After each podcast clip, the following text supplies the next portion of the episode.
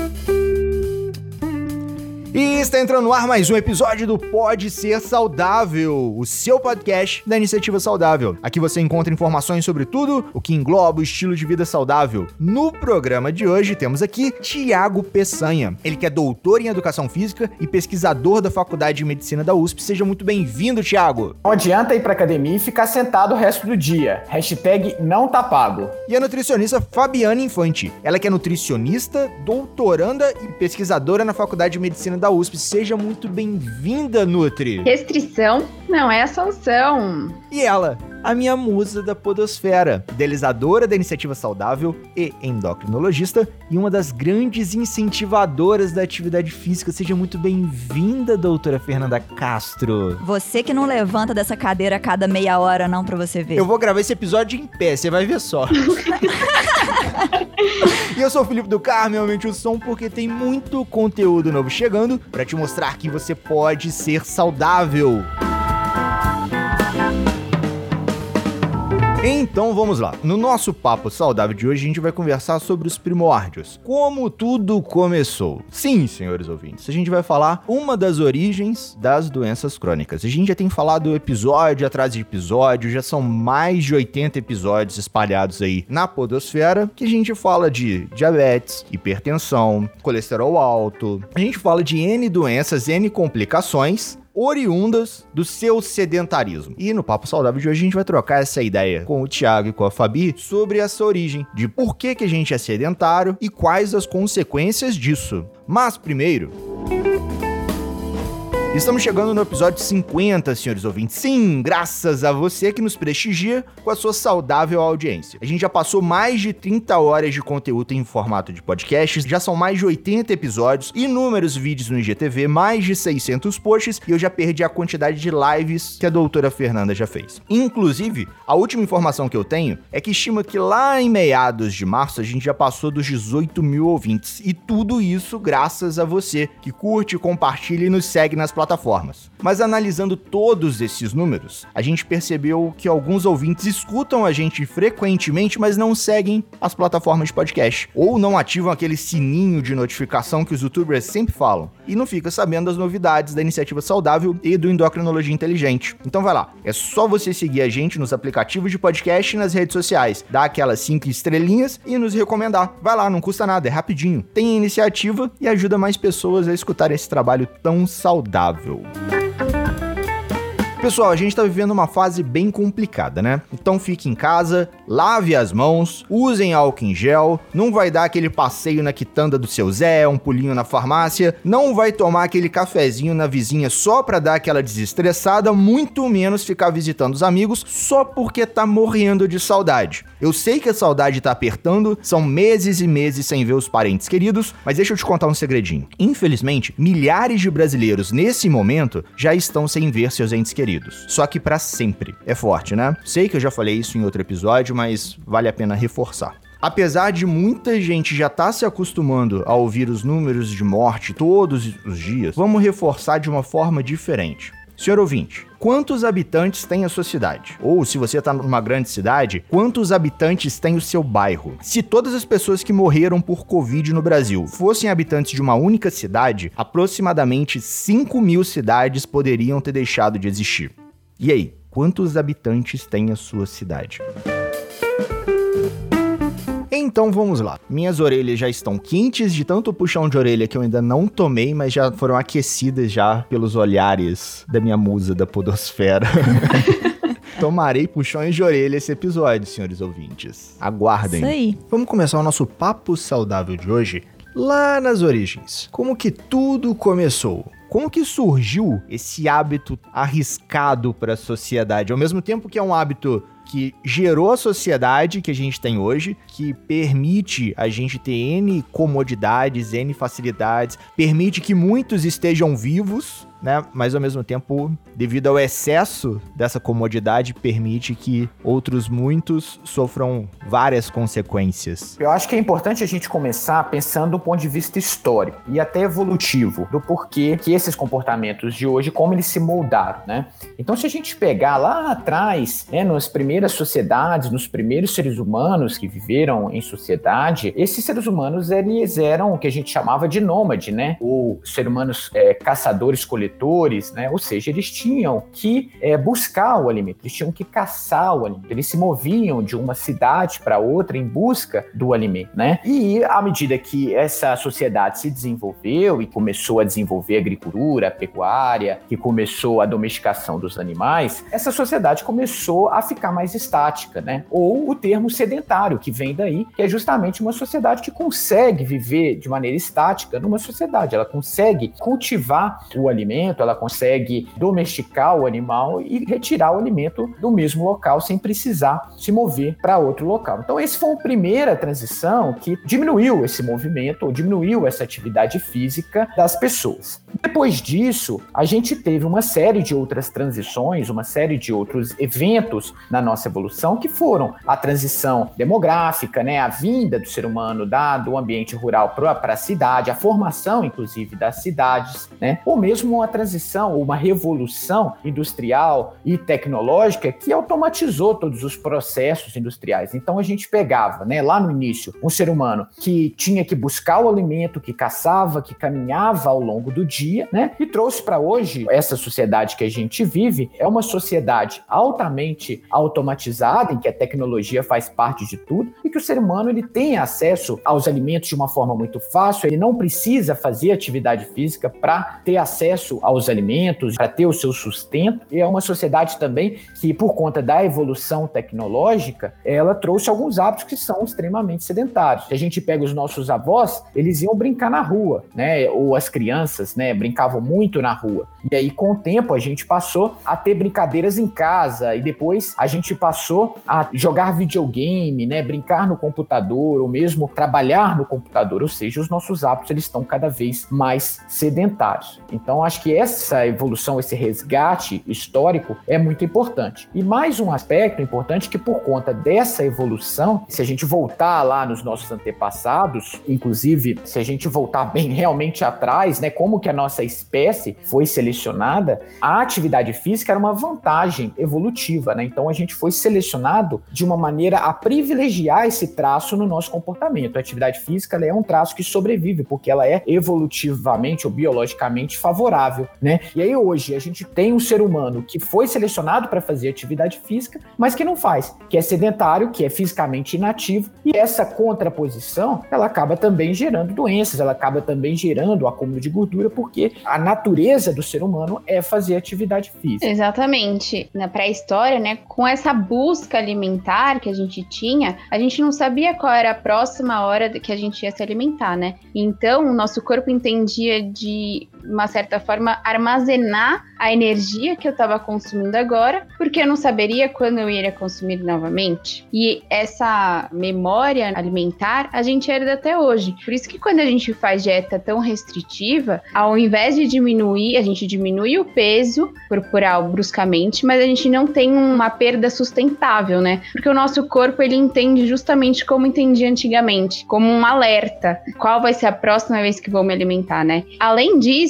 a gente tem um acesso muito maior com os alimentos hoje em dia, então é comum a gente pedir para entregar em casa, então esse aumento dessa acessibilidade e essa rapidez que a gente tem hoje, de uma certa forma, ela auxilia nesse ganho de peso, nessa vida mais sedentária, né? E, e até em off, a gente, antes de gravar, eu fui fazer uma brincadeira, né? Que daqui a pouco, como a gente não tem mais que caçar, não tem mais que plantar, é só pedir a comida no aplicativo, nem cozinhar você tá precisando mais. Eu ainda brinquei com o Thiago, por exemplo, pô, daqui a pouco vai vir a comida partida. E fui informado que já vem comida partida, que já tem pedidos que você pode selecionar. Pô, pode partir a comida para mim aí, que eu só quero comer, né? Tem, é, você vai no, no supermercado, tem os potinhos de fruta cortado já para você simplesmente comer, né? Outro dia eu vi uma banana banana sem a casca, Nossa. que para mim foi, foi assim, um exagero, né?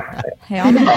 E aí eu, pior é que era uma banana sem a casca dentro de uma dessas vasilhas de isopor e com plástico, ou seja, né, você, você cria ali um invólucro artificial para uma coisa que já tem um invólucro natural, né? Você gera lixo e por quê? Né? Porque você vai ter que abrir aquele invólucro da mesma forma como você abriria a banana pela casca. É o cúmulo da preguiça associado à falta de consciência global, né? Exato. É, deve ser uma pessoa que tem nojo de pôr a mão, né? Exatamente, como se fosse muito difícil abrir uma banana, A né? banana é exagero. Na troca de ideia aqui, vocês me fizeram lembrar de um desenho de 12 anos atrás e me bateu uma baita sensação de velhice. Wall-E, daquele robozinho, sabe? Wall-E! Uhum. Lá tinham vários seres humanos, né? Isso me fez até pensar, tipo, pô, não é uma realidade tão distante se bobear, né? Se a pandemia permitir. São vários seres humanos que não caminham, que não andam, são super obesos, que mal tem dedo no pé. O e pé é uma bolinha, né? Não consegue andar. Tomando um milkshake e olhando uma tela de um tablet, de um computador, de um holograma. Exatamente, eu acho que esse desenho retrata bem o nosso futuro se a gente não intervir, né? Infelizmente, né? Infelizmente.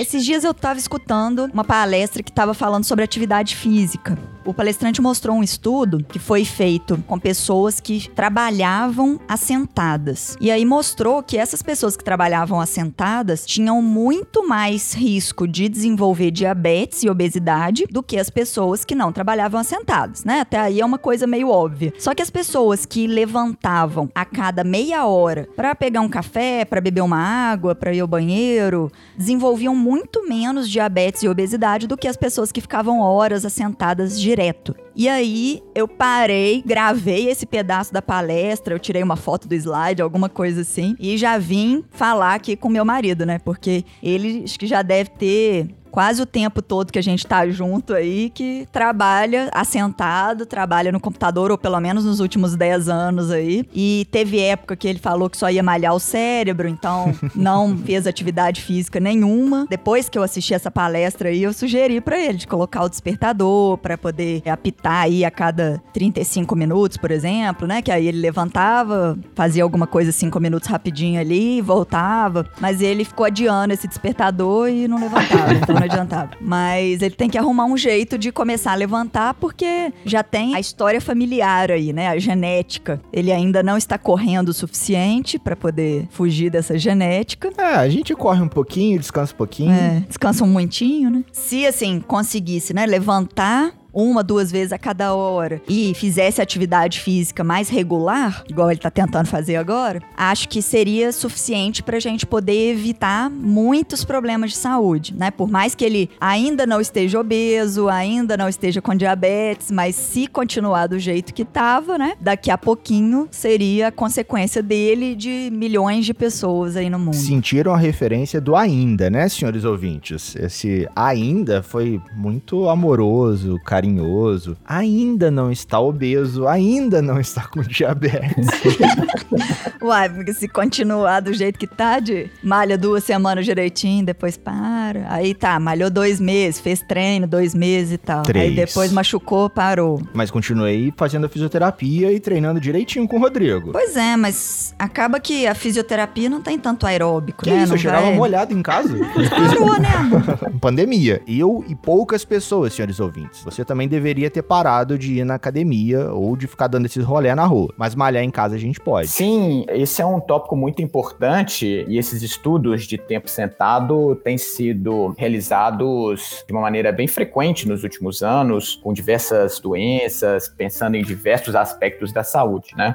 Eu acho que você, na sua fala, comentou alguns aspectos que são muito interessantes que a gente precisa fazer a devida separação. Você mencionou a questão do tempo sentado e depois você comentou também a questão da atividade física mais sistematizada. Essa divisão é uma divisão que, inclusive, não é tão antiga, né? mas que é fundamental para a gente entender o impacto desses comportamentos na nossa saúde. E quando a gente fala de atividade física, Atividade física é qualquer movimento corporal que a gente faz que faz aumentar o gasto energético. Caminhar, é, andar pela casa, correr, nadar, escalar, saltar, qualquer movimentação corporal, tudo isso é atividade física. Quando essa atividade física ela é sistematizada, né, programada, é, que alguém vem e prescreve aquela atividade física para você, a gente costuma chamar isso de exercício físico. Então, o exercício é uma atividade física programada, pensada, com uma progressão, né, que a gente faz normalmente na academia, no parque, com alguém orientando a gente. E hoje em dia a gente também tem um outro termo que é muito utilizado, que é o comportamento sedentário. É todo comportamento que a gente tem, geralmente na posição sentada ou deitada, com exceção do sono, que não conta, e que é caracterizado por um baixo gasto energético. E hoje, então, as orientações são para a gente tentar se manter ativo, sobretudo fazendo um exercício mais programado, de intensidade mais alta, mas também, ao longo do dia, reduzir essas oportunidades que a gente tem, ou essas tarefas que a gente faz, em comportamento sedentário. E aí eu volto para a sua questão e para os comentários que você fez justamente sobre o tempo sentado prolongado, que é um comportamento sedentário muito característico do mundo que a gente vive atualmente a maior parte das profissões, das ocupações, ou mesmo das atividades que a gente tem no lazer, né, de assistir televisão, jogar videogame, ficar no computador, elas são caracterizadas por esse comportamento, né? O comportamento sentado, prolongado. E os estudos, o que eles têm demonstrado é que esse tipo de comportamento ele é muito ruim. Então você mencionou aí o diabetes, por exemplo, tem estudo que mostra que se você fica sentado ao longo do dia, a sua curva do açúcar, né, ou o seu açúcar no sangue, fica mais alto do que se você interromper esse comportamento movimento, vez ou outra, e levantar, buscar um cafezinho, né? Faz, fazer algum movimento. Não precisa ser nem atividade física intensa. É qualquer movimento que quebre esse comportamento sedentário. Quebre a inércia de ficar parado, né? Exato. E essa é uma dica que eu acho que é muito boa, porque qualquer pessoa pode fazer. Né? Tem gente que é muito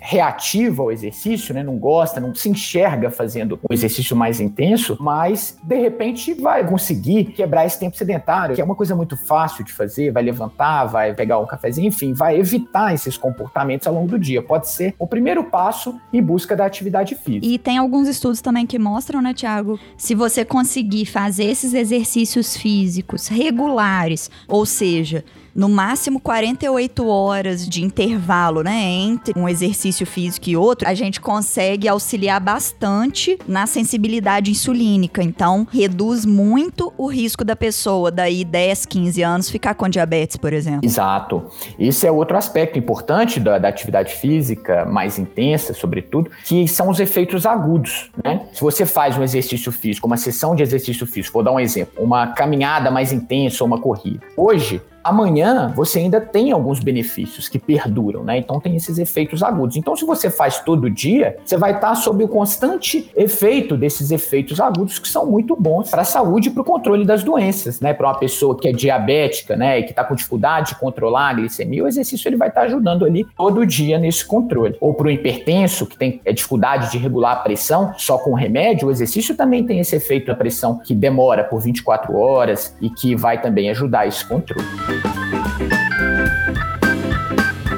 Como que o exercício vai fazer o papel do remédio num cenário desse? não acho que é bem o papel do remédio, eu acho que é uma complementação do papel do remédio, sabe? É assim, chama tratamento não medicamentoso, né? Então a gente vai ter aí atividade física e a melhora dos hábitos de alimentação, né? Como tipo de tratamento e também de prevenção não medicamentoso. Que o ideal é que todos façam, tanto quem tem problema de saúde quanto quem não tem. Então ele não substitui o papel do remédio, ele complementa o remédio para quem já tem a indicação do remédio. Isso. E tem gente assim que consegue fazer tanto essa mudança de hábito, né, essa melhora dos hábitos, que às vezes era tão sedentário, tão inativo, tinha uma alimentação tão ruim, que à medida que ele vai melhorando esses hábitos, ele consegue até diminuir os remédios e algumas pessoas até tirar remédios mesmo pela perda de peso, pela melhora da circulação sanguínea, pelo aumento de musculatura, pela redução da resistência à insulina.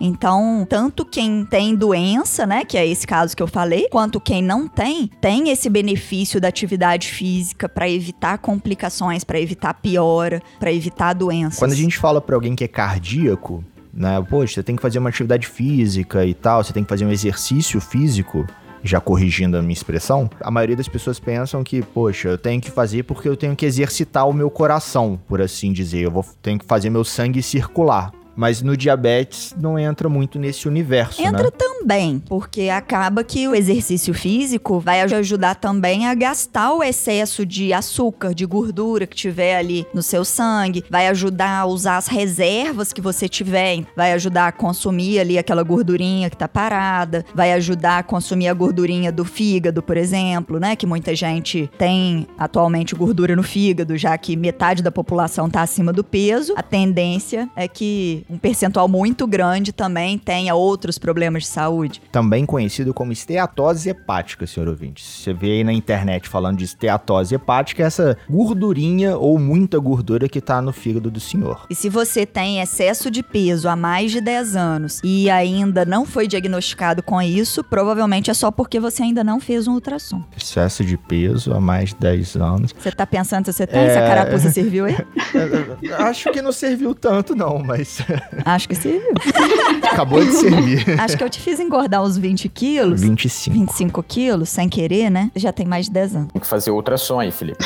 Não, mas a gente já tá tratando, porque acaba que o tratamento da esteatose hepática, né, dessa gordura no fígado, é o mesmo que a gente faz. É o tratamento não medicamentoso, atividade física regular, alimentação mais saudável e consequente perda de gordura, né? Perda de peso, normalmente quando tá em excesso de peso, mas principalmente perda de gordura. E sobre que perda de peso e emagrecimento, existe uma grande diferença entre os dois. Perda de peso é quando a gente perde o número na balança. Ah, quando a gente sobe numa balança e a gente vê um número, ele não vai medir só a massa muscular ou a gordura, ele mede o osso, toda a nossa composição corporal, né? E quando a gente fala sobre emagrecimento, a gente tá perdendo gordura. Sim, é sim. Então, perder peso é diferente de emagrecer. Sim. Ótimo ponto pra poder ficar na cabeça aí do ouvinte, senhores ouvintes. Essa é uma ótima estrelinha pra guardar aí, hein? É, porque tem muita gente que fica revoltada, né? Ah, não, eu tô fazendo tudo direitinho, já tem um mês e eu não perdi nada na balança. Ou muita gente às vezes fala assim: ah, não, eu até ganhei. Primeiro, que um mês é muito pouco, Uhum. né? Tipo, você não ganhou esse peso todo em um mês. Segundo, que provavelmente você tá trocando aí, né? Assim, o peso da balança, ele às vezes não tá mudando ou tá aumentando. Mas se você realmente tá fazendo exercício físico, né? Tá tentando ser mais ativo fisicamente, tá melhorando a alimentação, tá seguindo um plano alimentar, por exemplo, né? Que uma profissional qualificada te passou, tá achando que não tá funcionando. Provavelmente é só você pegar uma fita métrica e medir sua barriga, ou então experimentar aquela roupa que estava guardada no fundo lá do guarda-roupa que voltou a servir. A calça tá caindo. É, você vai perceber que tá tendo alguma modificação. Não está sendo em vão a sua melhora dos hábitos. E se você ainda tá enxergando como privação, como não posso comer nada, tá precisando escutar mais podcasts para poder te motivar aí a continuar nessas melhoras de hábito, né? Os podcasts do Pode Ser Saudável e do Endocrinologia Inteligente. Como eu sou muito transparente nos podcasts, senhores ouvintes, não é todo dia que você tá afim de malhar, não, tá? Como diz a minha irmã, você malha na força do ódio de que saco, não tô afim de malhar, mas também não tô afim de ficar tomando remédio. Você vai na força do ódio ali e malha. Mas você malha com raiva. Mas você malha. É, a gente tem o hábito de falar malhar, né? Mas assim, é exercício físico, né? Pode ser pedalar, pode ser dançar, pode ser jogar futebol, né? Pode ser. Brincar com o filho. Isso, então assim, algum exercício mais intenso que você realmente vai ali suar, ficar cansado, que você conseguiu fazer um tempo maior, que não foi ali só cinco minutinhos. Por mais que a gente tenha aí as classificações de atividade física, de exercício físico e tal, muitas vezes que o brincar com o filho das minhas pacientes vai ser fazer um hit, porque vira e mexe, oriento elas ali, tipo, ó, fala com seu filho aí que vocês vão brincar de ginástica e faz lá o treino brincando com o filho, né? Pelo menos uma vez por semana ele vai conseguir fazer com você e tal. Então, assim, acaba podendo ser um exercício físico brincar com o filho. né? Exatamente. Eu acho que o mais importante é a gente se encontrar em algum exercício físico, né? A gente tem que fazer o exercício físico que a gente goste. Pode ser dança, pode ser brincar com o filho, pode ser academia. Acho que não existe o certo e o errado, né? A questão é você olhar pra você e se encontrar em algum lugar. Uma outra população que também sofre com os malefícios da inatividade física é a população infantil. A criança, ela tem necessidade maior de atividade física até do que do adulto. Então, as recomendações de atividade física para criança é que ela faça pelo menos uma hora de atividade física por dia. Essa atividade física pode ser distribuída, por exemplo, com aulas de educação física, brincadeiras, né, no playground, brincadeiras com os pais. Mas o que acontece é que as crianças nos últimos anos elas têm mudado também esses comportamentos de brincar, do jogo mais ativo, para uns comportamentos mais sedentários, né? Então hoje as crianças têm o seu tablet, ficam vendo lá a galinha pintadinha, ficam vendo o desenho ou a série no Netflix, né? Adolescentes também, e fazem cada vez menos atividade física. Não é incomum, hoje a gente já vê criança obesa ou criança com doenças cardiometabólicas e que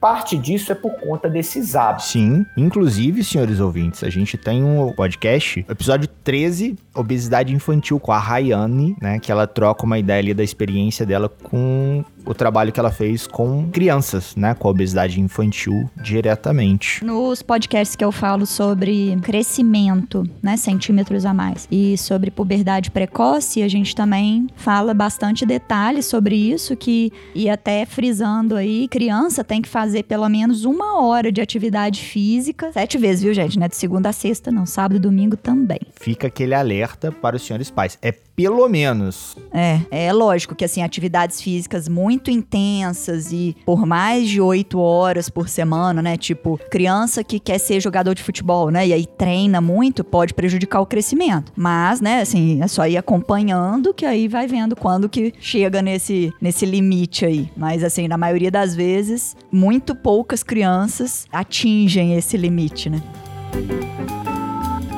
Você tocou num ponto em relação ao metabolismo de quem fica sentado. E me veio um pensamento de quem fica mais tempo assentado afeta o metabolismo, altera o metabolismo de alguma forma, ou o consumo de calorias basais muda, tem alguma relação? Por que, que ficar parado ou ficar sentado é ruim para a saúde, né? Da onde que explica, né? As pessoas que ficam mais tempo sentado têm maior risco de obesidade ou diabetes. Aí passa um pouco por isso que você está falando, né? Então tem uma série de motivos, na verdade, né? E um dos motivos é a própria associação com outros tipos de comportamento, né? E um deles é o comportamento alimentar. De repente, a pessoa que fica mais tempo sentada é aquela que associa também como maior consumo de alimentos ricos em gordura, açúcares, sódio, enfim, que também vão permear a instalação dessas doenças, né? E aí aí fora também a questão do metabolismo que você tocou aí, enfim, as, outros aspectos também. É porque entra até com uma pergunta lá do, do Felipe, né? Tipo, eu por ficar várias horas assentados, eu vou quase que na contramão de muita gente. Eu não sou o cara que come pra caramba.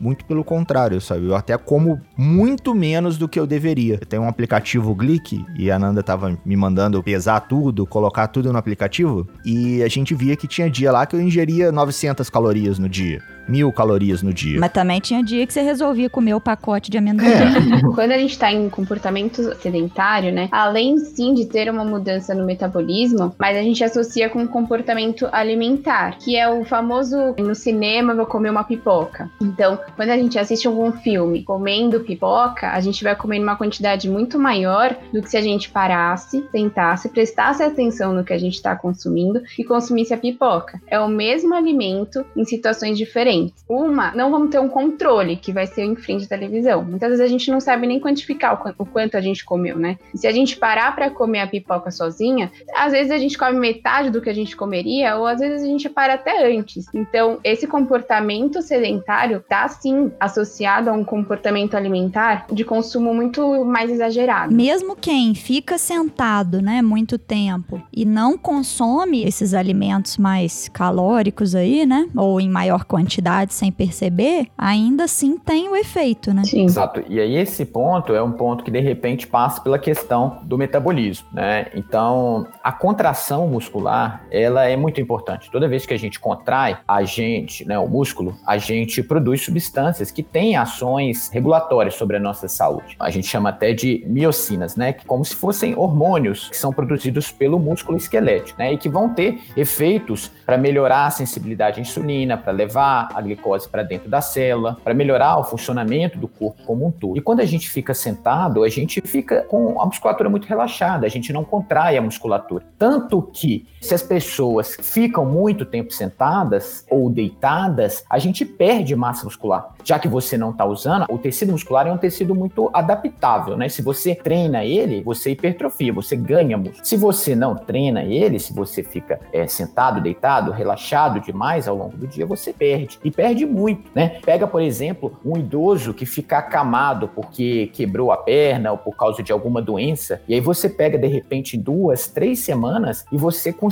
ver a perda de massa muscular. E essa perda de massa muscular, em menor grau, ela acontece também naquelas pessoas que têm uma rotina muito sedentária. E aí, o que acaba também levando ao aumento do risco dessas condições cardiometabólicas. Se a pessoa conseguir praticar 30 minutos de atividade física diariamente, né, uma pessoa adulta, mesmo que essa atividade física fosse dividida de três vezes, por exemplo, três caminhadas de 10 minutos, é, um exercício físico de 10 minutos, tipo um HIIT, e uma ida e volta para o trabalho, isso daí já seria suficiente para a gente considerar ela como não sedentária e reduzir muito o risco dela desenvolver os problemas de saúde. Você vê isso nos seus estudos aí, Thiago? Que é equivalente a um exercício físico realmente, né, de 30 minutos? Ou não é equivalente? Sim, é, isso está dentro, inclusive, das recomendações da maior parte das organizações que você pode fracionar a atividade física, não tem problema nenhum. Então, o que, que as recomendações falam é que a gente tem que tentar fazer ali 150 minutos de atividade física moderada a vigorosa por semana, né? Então, essa atividade que a gente está falando faz a gente suar um pouquinho mais. E aí, isso dá mais ou menos uns 25, 30 minutos por dia, né? Se você fizer cinco vezes na semana, 30 minutos por dia.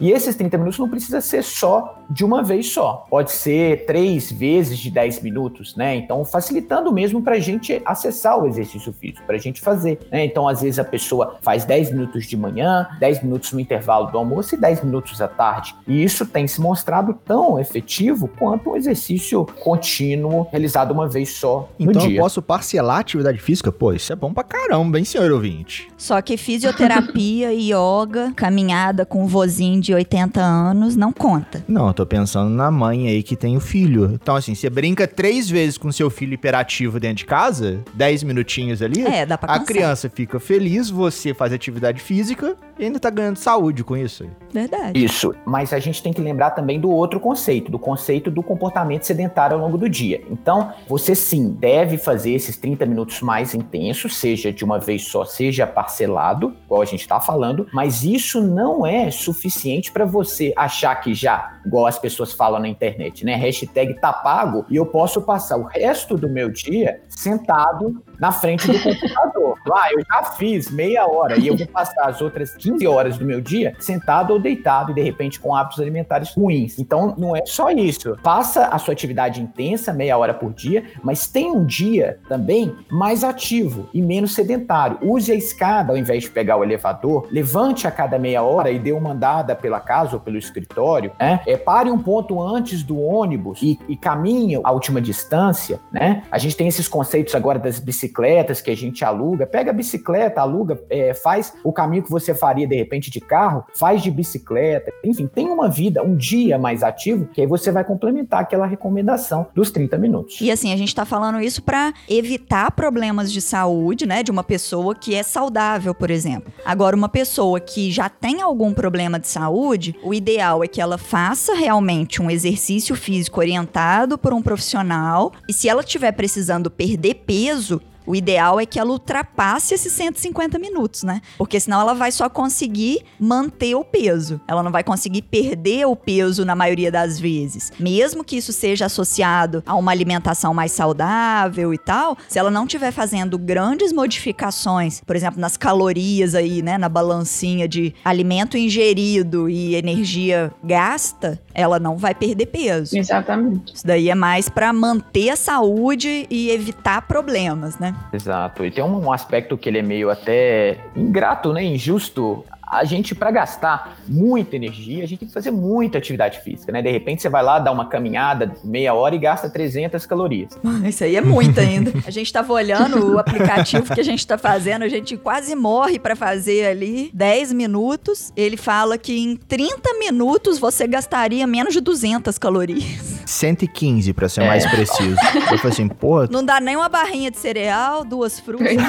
Exato. Então essa balança ela é um pouco desfavorável para atividade física, né? Então a gente tem que conciliar com a alimentação aí sem dúvida e fazer Isso. mais atividade física se quiser perder peso. É, a nossa sorte é que a gente acaba gastando energia também, mesmo ficando sentado e deitado, que o nosso corpo funciona, né? O tempo inteiro, mesmo a gente estando parado. Então a gente tem um metabolismo basal ali, né, Fabi? Exatamente. Só tem que tomar cuidado com a quantidade de alimento que a gente consome, né? Isso. A gente tem esse metabolismo basal que, assim, não é uma regra pra todo mundo, né? Mas se a pessoa pegar quanto ela tá pesando e multiplicar por 20, vai variar pra quem tem mais músculo, menos músculo, homem, mulher e tal, mas uma média ali pra você saber o mínimo que você precisa consumir no dia ali, dá mais ou menos essa continha, assim, pra pessoa pegar e falar assim: ah, não, vou juntar o dinheiro pra poder marcar uma nutricionista e tal, mas eu ainda não tenho como fazer isso. Como que eu vou saber se eu tô comendo a quantidade certa ou não? Se eu tô conseguindo nutrir o meu corpo ali pro tanto que ele precisa, se tá mais, se tá menos? Costuma dar certo, assim, essa continha. Mas é lógico, cada um, né, tem a sua individualidade, tem a sua proporção de músculo, deve fazer uma avaliação com um profissional que tem essa habilidade, que tem esse treinamento aí pra fazer, por exemplo, uma dipometria ou uma bioimpedância ou uma avaliação corporal, pelo menos, e aí jogar num programa, né, que faz essas continhas. Isso mesmo. Mas pelo menos pra pessoa ali conseguir fazer igual o Felipe fez, né? Tipo, de jogar no aplicativo ali, ver se tá comendo mais ou menos. Acho que já dá pra ela ter uma ideia se ela tá conseguindo nutrir o corpo dela ou se ela tá só retardando o metabolismo, né? Fazendo o corpo dela lentificar mais ainda o metabolismo no lugar de gastar. E aí, se a gente for considerar atividade física, uma pessoa que quer manter o peso teria que acrescentar aquelas calorias que ela tá gastando. Uma pessoa que quer ganhar peso teria que consumir mais. Uma pessoa que quer Isso. perder peso, se ela consumir o metabolismo basal e gastar na forma de exercício físico, ela vai conseguir nutrir o corpo, mas ao mesmo tempo vai gastar as reservas que ela tiver ali de gordura. Então, assim, Uhum. por mais que não seja uma matemática exata, né? Que não é só a balança, né? Assim, não é só essa. A gente fica falando balança, mas imagina aquela balancinha antiga, né? Que pesa um pezinho de um lado e, um, e a comida do outro, né? Sim. Então, é essa balança que a gente tá falando aí de tentar deixar um equilíbrio quando você quer manter o peso, o exercício físico mais pesado quando você quer perder peso e a comida mais pesada quando você quer ganhar peso. Mas tem que ter os dois, tem que ter o exercício, tem que ter a comida. Mas a gente tem influência de vários outros fatores, né? Entra aí genética, entra aí o psicológico da pessoa, entra problemas de saúde. Então, assim, não é matemática, né? Por isso que a gente tem tantos profissionais aí na área da saúde para poder te ajudar. E uma coisa que eu acho importante, que não é só restringir. Muitas pessoas acham que fazer dieta é restringir, né? Tirar algum alimento específico. Não vou comer carboidrato ou não vou comer gordura, os famosos low carbs, né? E a gente sabe que isso não funciona, porque restrição vai gerar uma compulsão. É o famoso ciclo da dieta restritiva, né? Então a gente restringe porque a gente tá insatisfeito com alguma situação ou com o meu corpo ou com alguma gordura localizada, né? E a gente acaba fazendo uma certa restrição. Só que aí, vamos supor, vou restringir tirar o chocolate da minha alimentação, que normalmente a gente tira os alimentos que a gente mais gosta. Eu sou uma chocolatra. Não sei se vocês são. Não, Mas eu eu, não. sou chocolatra. Já foi. Mas muito ouvinte, sim. É, Muito eu já ouvinte, fui. sim. É, é, é normal a gente ouvir esse termo, né? O chocolate. E a gente tira o chocolate da nossa alimentação. Aí vai chegar uma certa hora do dia que a gente sempre tem o hábito de comer chocolate, né? Antes de fazer a dieta. Ah, após o almoço, é comum a gente querer comer um doce. Só que num certo dia, eu estou fazendo uma restrição alimentar, não vou comer esse chocolate. E aí a gente entra num ciclo, porque o nosso cérebro vai ficar pensando: cadê aquele chocolate que você consumia antes? Cadê aquele chocolate? Aí você vai falar: ah, vou pegar uma banana, comer com canela no micro-ondas. Ótimo. Substitui muito bem o chocolate. Igualzinho, né? Só que não, né? Se colocar É, um pouquinho vai de cacau, pra mim substitui. Ah, a gente vai ficar procurando o alimento que vai substituir essa nossa vontade de comer chocolate. Então a gente vai comer a banana, não vai satisfazer a minha vontade. Eu vou acabar comendo um abacate. A gente sempre procura os alimentos que a gente considera como light, né? E aí no final da história a gente vai comer uma quantidade muito maior. de calorias, né? Exatamente. Até que a gente chega num determinado momento e a gente fala: quadradinho só não tem problema, né? E vou comer um quadradinho. É o famoso já que. Já que comeu um quadradinho, por que não uma fileira? Por que não uma barra? E aí a gente acaba tendo uma compulsão. E aí, depois dessa compulsão, a gente acaba tendo um sentimento de culpa. Por que, que eu fui comer tudo aquilo, né? Eu não tive um autocontrole. E aí eu vou acabar entrando no ciclo novamente. Aí no dia seguinte eu acordo, amanhã é o dia. Amanhã é o dia, eu vou restringir, vai dar tudo certo. E é um ciclo vicioso. Então, fazer dieta restritiva não é a chave do sucesso. É o que o Felipe falou, a gente tem que ter um equilíbrio a gente pode sim consumir os alimentos ditos como calóricos, né? E os alimentos saudáveis, mas é importante a gente ter em mente que não existe um vilão e um bonzinho. A questão é um hábito alimentar como um todo. Tudo bem você comer o seu chocolate. A questão é a quantidade. Sempre, né? Sempre. E é engraçado a gente tentar, hoje mais do que nunca, né? Não só na alimentação, mas a gente tenta sempre polarizar as coisas, né? Ou é bom ou é mal, ou é vilão ou é mocinho. Ou o alimento emagrece ou ele engorda. Uhum. Né? Tipo, é sempre antagônico, né? É sempre... Sempre extremista, né? Isso. É igual aquela piadinha do Chaves, né? Pão engorda? Não, pão não engorda. Engorda quem come, né? Tipo, você precisa comer muito, você precisa. Meio que assim, é o terceirizar a culpa, né? É o pão que engorda. Mas a culpa de quem tá comendo pão pra caramba não é minha, vamos dizer assim, né? É culpa do pão, não é culpa minha que não tô conseguindo comer um pão só, né? É quase aquela história do bêbado também, né? Ah, foi a alface do hambúrguer que me fez passar mal depois de ter bebido 5 litros de uísque numa festa de casamento.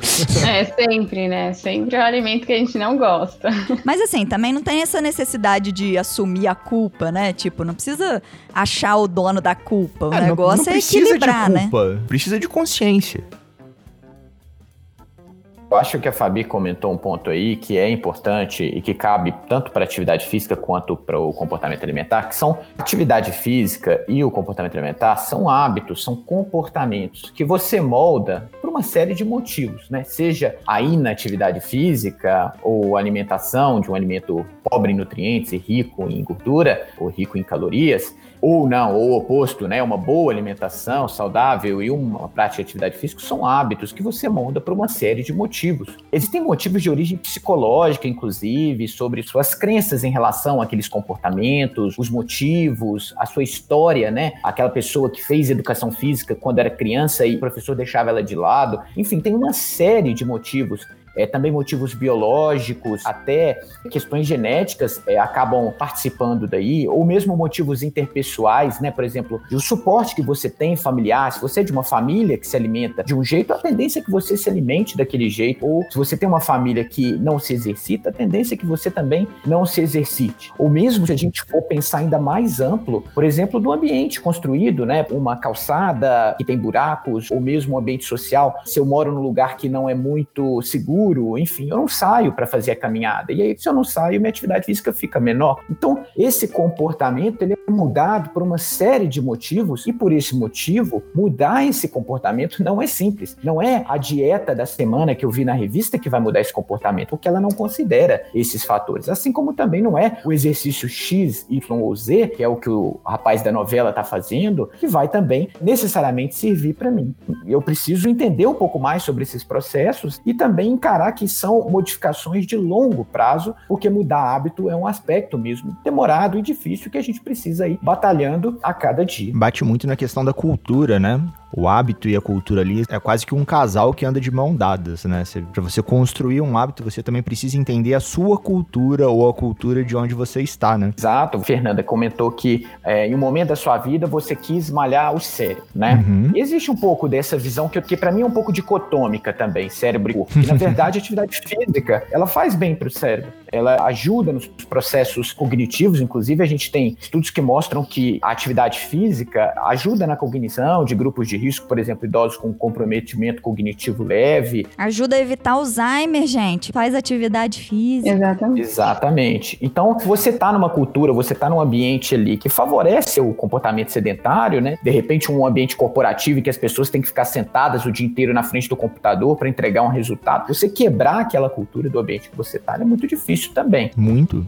Até um parênteses, né? Quando eu falei que eu queria malhar o cérebro, era no período da faculdade, né? Eu falava assim, putz, não, tem que malhar o cérebro porque eu tenho que absorver o máximo de conhecimento, então tudo que eu puder abrir mão de dedicação de tempo, eu vou abrir mão para poder me dedicar ao conhecimento, né? Só que Tá colhendo os resultados aí agora. faltou parte do conhecimento ali de saber que essa era uma cilada que não valeria a pena, né? Então eu bati os 95 quilos, perdi 25 quilos, mas vendo fotos hoje, né? Esses dias eu tava vendo uma foto aqui, provavelmente eu perdi muito músculo, porque aquela barriga ainda ficou, apesar de ter perdido o volume geral, né? Saí da camisa 6 para 7 e fui pra camisa 2 e 3, perdi muito volume, mas mesmo assim. Agora tá com um peso maior, mas mantém a camisa 2, 3. É, né? ganhei 15 quilos de músculo, basicamente. E assim, eu falei que eu fiz ele engordar 25 quilos e depois ele com HIT e restrição alimentar, não restrição, mas modificação, alimentar, modificação. acabou, é, restringiu calorias, né, assim.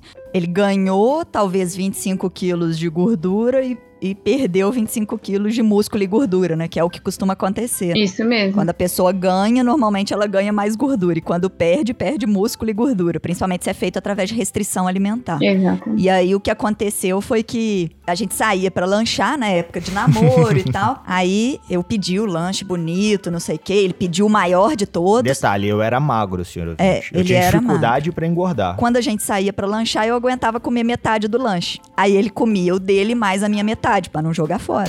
e isso foram aí os 25 quilos.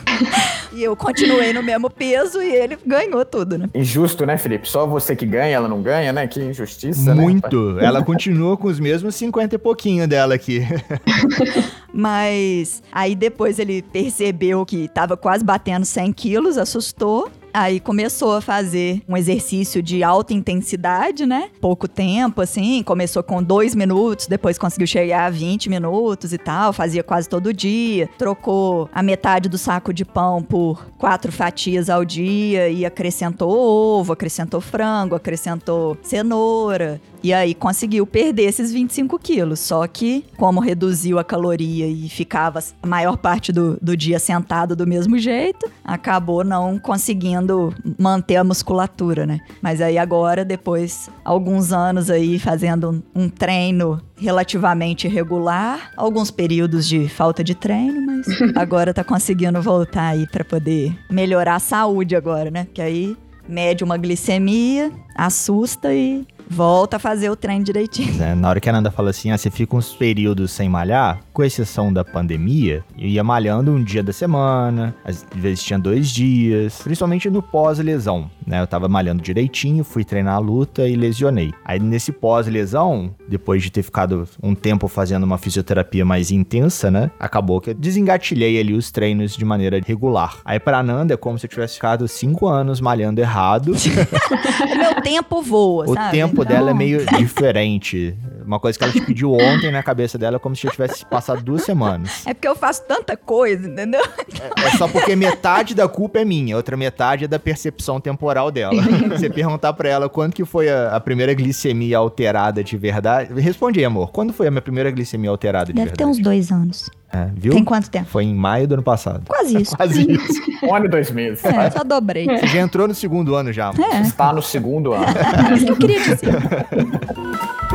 Uma coisa que eu acho que é importante da gente comentar também é que tanto a atividade física quanto a alimentação saudáveis, ainda que você não perca peso, elas trazem outros benefícios para a saúde. Isso é importante a gente falar porque de repente a pessoa fica frustrada porque perder peso não é muito fácil mesmo, Sim. né? E aí ela começa um programa de atividade física, faz a atividade física durante dois, três meses e aí ela vai sobe na balança e não mudou, né? Primeira coisa que a gente tem que lembrar é aquilo que a Fabi falou, né? De repente a balança não mudou, mas mudou a gordura do corpo, diminuiu, né? Então não vai só na balança. É a composição corporal, né? E a segunda coisa é que ainda que você não tenha mudado essa composição, você está mais ativo, você fez atividade física, você provavelmente está mais forte, você provavelmente está mais apto, né? Você vai subir o morro, você não vai se sentir tão cansado. Isso traz também repercussões de saúde que vão para além da perda de peso. Então, se você está nessa situação, continue fazendo atividade física, não pare, não desanime, porque você está também tendo outros benefícios. Sim, agora eu não lembro se foi numa palestra ou se eu li um artigo, mas compararam pessoas que tinham excesso de peso e que faziam atividade física ou exercício físico regular mesmo, e pessoas que estavam ali no mesmo peso, né, pareadinho direitinho e que não faziam atividade física. Que com o passar dos anos, mesmo essas pessoas mantendo o peso alto, as que faziam atividade física conseguiam ter uma qualidade de vida muito melhor e menos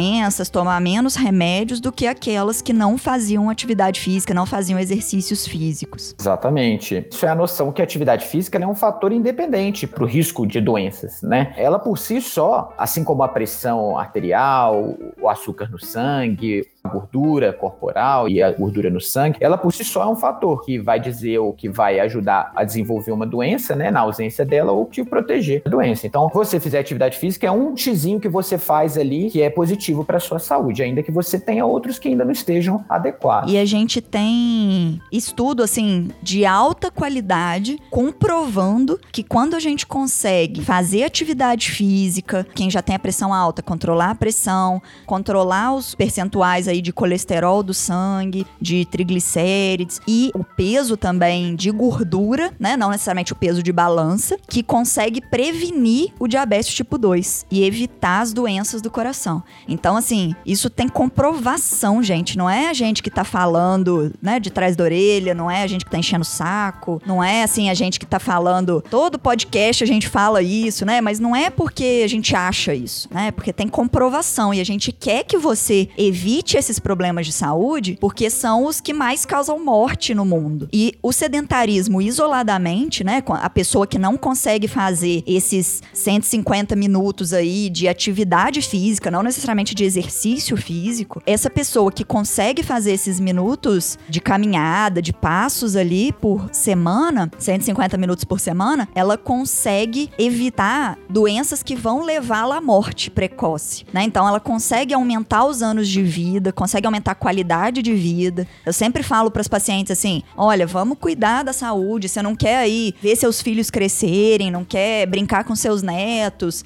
né? Assim, o que motiva a vida da pessoa, a gente tem que levantar isso aí, né? Assim, você ouvinte que tá escutando isso, toma consciência que você precisa fazer atividade física para ter uma melhor vida e para não precisar ficar dependendo de outras pessoas para poder fazer as coisas para você, para você conseguir ver as coisas que você plantou realmente frutificarem. Acho que vale a pena e repensar isso aí na sua vida, né? Para poder sair dessa inatividade física. Fazer aí o que os estudos estão mostrando, né? Não é à toa que os estudos são feitos. São para melhorar a qualidade de vida, são para tratar doenças, evitar doenças. E um ponto que me veio aqui na cabeça, se o senhor ouvinte ou a senhora ouvinte reparar, em nenhum momento, com exceção de agora, né, a gente falou da estética. A gente não tá falando de caber na calça tal, de parecer com a modelo ou com o ator tal. A gente tá sempre focado na saúde. Então, senhor ouvinte, tipo, tente mudar também o seu prisma que você vê a atividade física, que você vê a, a, sua motivação de ter uma vida mais saudável. Acho que pode ser uma forma de enxergar a atividade física e a alimentação saudável como algo mais prazeroso, não sei. Inclusive, vale a pena escutar o podcast Sim. disciplinadamente, que a gente dá vários toques aí, como que você pode conseguir enxergar essa sua motivação, criar suas metas de vida mesmo, para ver que vale a pena ter uma vida mais saudável saudável. Como que você pode disciplinar a sua mente para uma vida mais saudável. Eu não sei se os ouvintes pegaram a referência quando viram esse nome lá, mas disciplinadamente é você ser disciplinado e ter a disciplina da mente para você conseguir ter uma vida mais saudável. É isso que você falou, Felipe, é muito importante, até porque a gente não falou de estética em nenhum momento e é importantíssimo a gente ter em mente que uma pessoa pode ter vários padrões alimentares diferentes dos dias e uhum. várias pessoas são, têm diferentes padrões alimentares. Então, eu gosto muito mais de doce do que salgado. Você, Felipe, pode gostar muito mais de salgado do que doce. Sim. Então, não adianta eu me comparar com você, porque não é a mesma resposta que eu vou ter. Até porque a alimentação e atividade física tem diversos fatores, como o Thiago já falou, que podem influenciar. Pode ter dias que eu vou estar desanimada e eu não vou querer fazer atividade física e eu vou querer comer brigadeiro. E isso pode ser uma coisa pontual. O problema é quando passa a ser uma coisa mais frequente, né? E tudo bem ser pontual, a gente também tem que entender isso, a gente tem que se permitir. Uhum, porque a alimentação, como você falou também, faz parte todo de um, de um convívio social, né? Você tem uma festa de aniversário, você tem churrasco, você tem uma formatura, você tem um jantar romântico, né? Se você começar a se privar de todo esse convívio social em pró de uma estética, ah, mas isso é errado, Felipe? Não, cada um com a sua escolha, né? Se você está disposto e se você quer, ok, mas existem consequências. Se você estiver disposto a pagar por essas consequências, né? Eu não sabia 10 anos atrás que ficar 4 anos malhando só o cérebro me trariam consequências 10 anos depois, né? Talvez eu tivesse pesado isso de uma forma diferente, fazendo, hum, não, então vou malhar um pouquinho menos o cérebro e não ter essas consequências daqui a 10 anos. Exatamente. É, na época eu não te contei porque a gente ainda não estudava tanto sim, isso. Sim, sim, né? não. E em nenhum momento, senhor ouvinte, eu responsabilizo a Nanda. Eu brinco esse negócio de eu comer o, o restante do lanche dela ou de eu malhar o cérebro e 100% da responsabilidade é minha. Eu tinha a escolha naquele momento de não comer, como provavelmente deviam ter noites ou dias lá que eu falei, não, não tô afim de, de matar esse hambúrguer, não. Não tô afim de matar esse lanche, não. É, a gente podia dar pra alguém na rua. né? Exato. Como provavelmente a gente também já deve ter feito. Sim, a gente já fez. Né? Mas você tinha a opção também de fazer ali algum exercício, né? Talvez a gente não conhecesse tão bem o HIT na época, né? Sim, são N fatores que causaram o que estão causando hoje, mas assim, inteiramente, inteiramente não. Vamos lá, família, beijo, amo vocês. 98% responsabilidade minha, 2% é a genética que vocês passaram pra mim. Mas fora isso, 98% da culpa é minha. Eu acho que essas demandas da vida moderna, elas afastam naturalmente a gente da atividade física e de repente também de uma alimentação mais equilibrada, né? Seu exemplo é bom, né, do quatro anos malhando o cérebro, mas podem ser de repente quatro anos que eu passei para tentar passar no vestibular de medicina, ou então quatro anos, cinco anos que eu fiquei aqui trabalhando horas extras porque eu precisava ou eu queria ter, ter uma promoção no meu emprego. Ou precisava Uhum. pagar as contas da família, né? Pagar as contas é um ótimo exemplo também, porque é uma urgência ali que a gente tem. né? É. E é normal que a gente tome essas decisões, Sim. né? E eu acho que isso tem que ser encarado também com normalidade, não criar também um estigma. Você pode começar a fazer atividade física agora, que você, de repente, enxerga isso como um aspecto mais central e possível do seu dia a dia, né? E a outra coisa, se você fala com uma pessoa que não está contemplando a atividade física, né? Que, que, que está num processo que não nem considera a prática de atividade física como um aspecto do dia a dia. Você fala para ela fazer atividade física, ela não faz, justamente por causa desses outros motivos. Ela não encara a atividade física é, como um aspecto central, um aspecto inerente do dia a dia. Então, de repente, é o caso de a gente educar a pessoa, orientar, trazer informações para ela mudar esse estágio que a gente chama de pré-contemplação para um estágio de ação, né, em que ela já encontra e já enxerga a atividade física como um aspecto tão importante da vida dela que ela encaixa ali na rotina dela e, e para ela o natural agora é ser fisicamente ativo. E assim, se a gente for pegar o percentual das pessoas que são fisicamente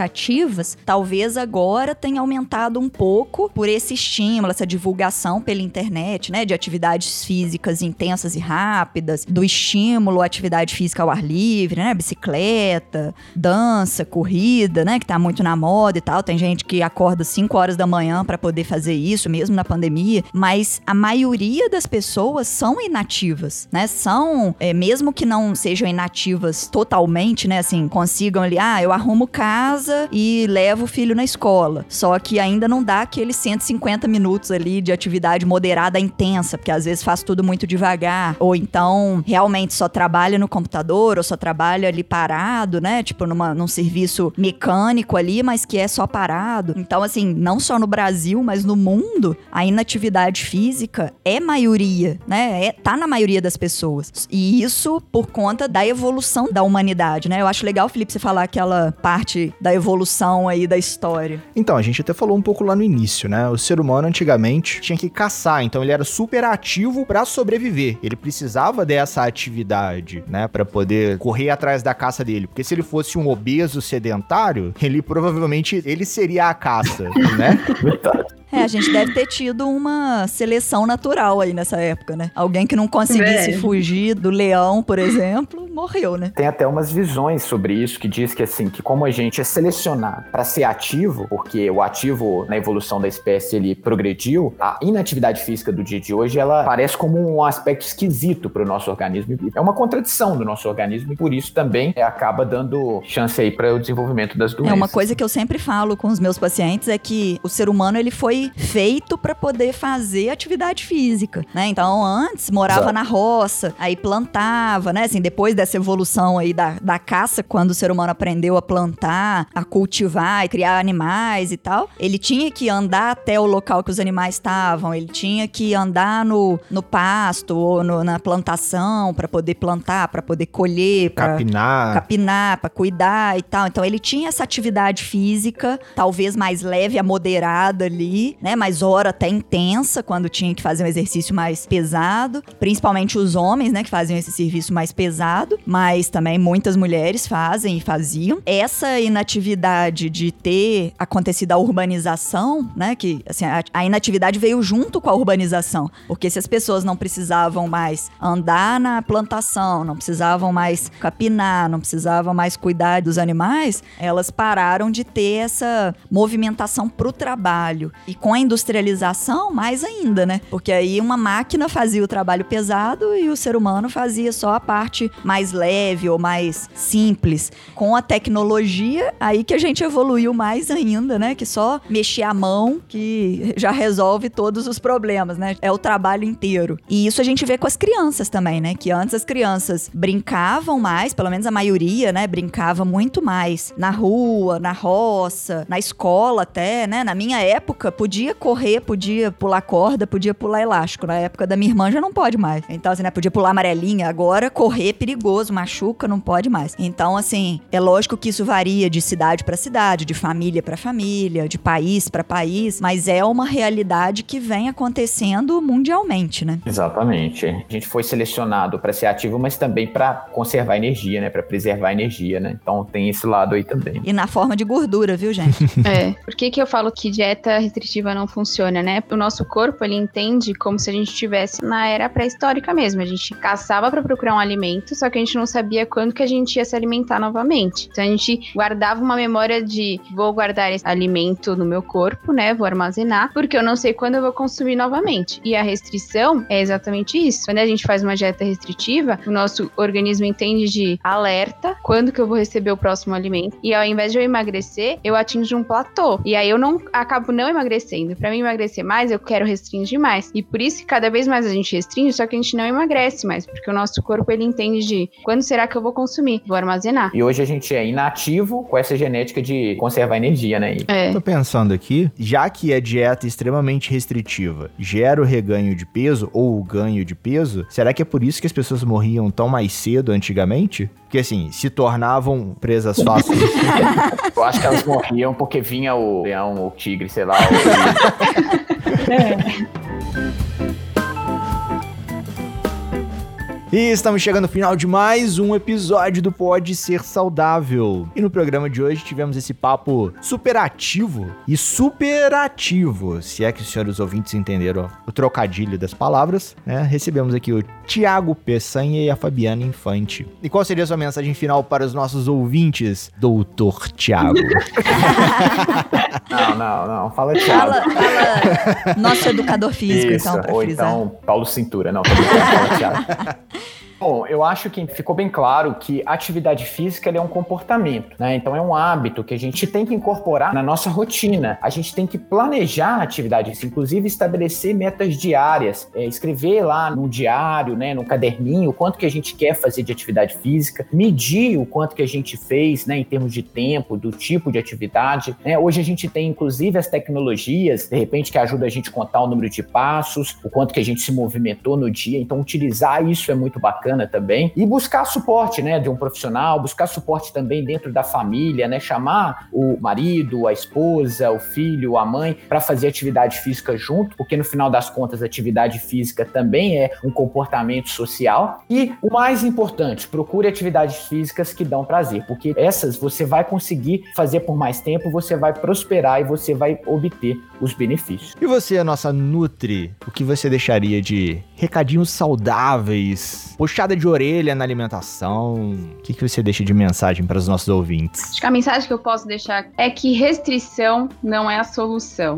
A gente tem que respeitar as nossas vontades, mas cuidado com os exageros. Temos que comer consciente, saboreando nossos alimentos, para que a gente não caia no comer exagerado. Ouviram, né, senhores ouvintes? Nada de sair restringindo tudo Restrinja a sua restrição. Exatamente. Vamos restringir esse processo de restringir comida, coisas, restringir atividade física. Não entendo para quê, né, amor? Para que ficar restringindo atividade física? É, nem restrição, nem excesso, né, gente?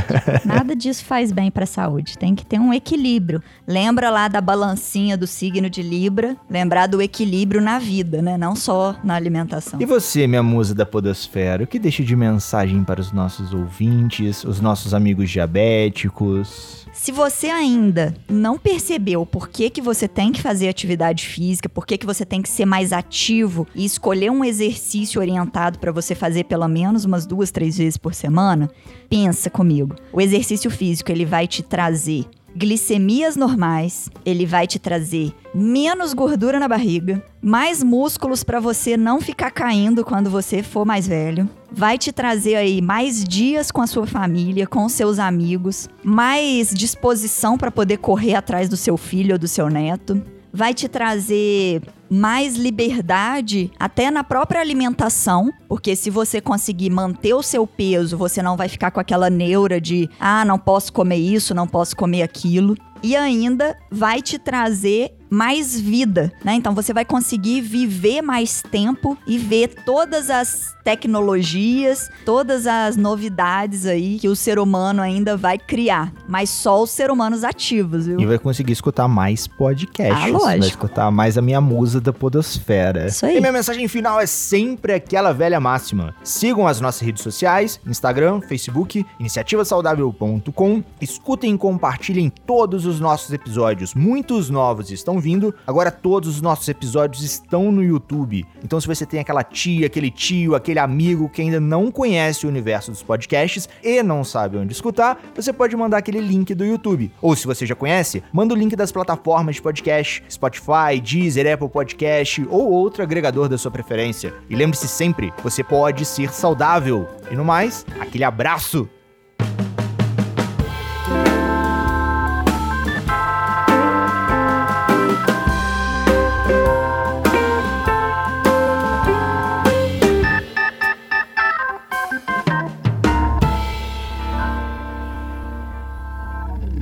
Na hora que você falou de sedentarismo, sedentarismo vem de sede, né? De você estabelecer uma sede, né? De você estabelecer um, um ponto fixo. Que hoje é você ficar sentado, você tá num ponto fixo. Mas lá nos primórdios da, da civilização, quando a gente deixou de ser nômade e passou a ser sedentário, passou a estabelecer uma sede. Não sabia, não. Que isso? Acabei de aprender, pra falar a verdade. Também. Pô, sério? Pô! Ou pelo menos a gente já jogou fora essa gavetinha aí, né? Pra abrir espaço pra outras coisas. Se eu sabia, eu não lembro, não. Pô, fiquei feliz agora. Pô, consegui ensinar um doutor, dois doutores. Fiquei feliz agora. Pelo amor de Deus, é. Doutor é que sabe muito de uma pouca coisinha assim e não sabe nada do resto. Exatamente. Esse episódio foi editado por Estúdio Casa, o lar do seu podcast.